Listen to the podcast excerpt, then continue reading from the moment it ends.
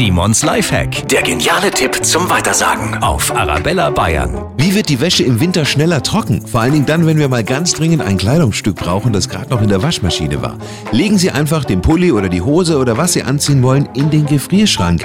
Die Kälte zieht die Feuchtigkeit raus und die Kleidung trocknet schneller. Funktioniert natürlich jetzt bei Minustemperaturen draußen auch sehr gut. Simons Lifehack, jede Woche gibt's neun, auch immer noch mal zum Nachhören auf arabellabayern.de.